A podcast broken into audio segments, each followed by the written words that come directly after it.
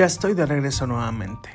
El día de hoy abordaremos un tema de suma importancia para el área de educación. El tema que estaremos abordando es el siguiente. La educación en México, su estado actual y consideraciones sobre su evaluación. Es de suma importancia que como docentes y formadores estemos enterados de estos procesos, de estas políticas o de estas reformas. ¿Sí? El Instituto Nacional para la Evaluación de la Educación durante sus primeros 10 años se ha encargado de sistematizar y generar información para valorar de la manera más integral posible la calidad de la educación básica y media superior en nuestro país. El aseguramiento de la validez de la información y de los datos que produce o utiliza el INE constituye un elemento central de su metodología de trabajo.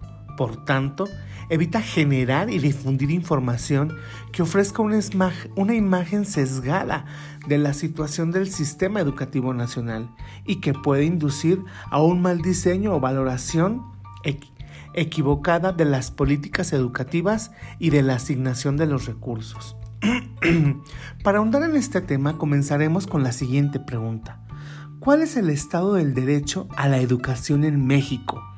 Para dar respuesta a esta pregunta contamos con dos premisas. La educación es un derecho humano esencial que posibilita el ejercicio de los demás derechos. La educación promueve la libertad y la autonomía personal. Gracias a ella es posible mejorar las condiciones sociales, económicas y culturales de nuestro país. Está demostrado que el incremento de la escolaridad de la población se asocia con el mejoramiento de la productividad, la movilidad social, la reducción de la, pobreza, la construcción de la ciudadanía y la identidad.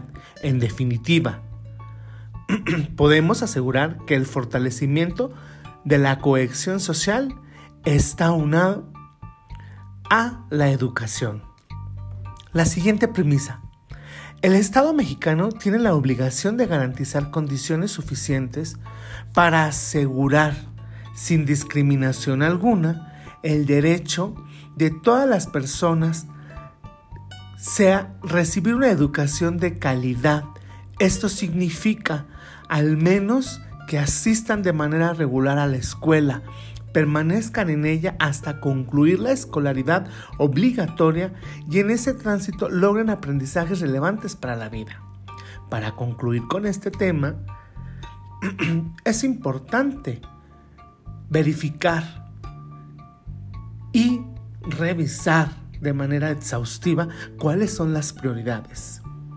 Lo hasta aquí expuesto ofrece un panorama general del estado en el que se encuentra la educación obligatoria en México.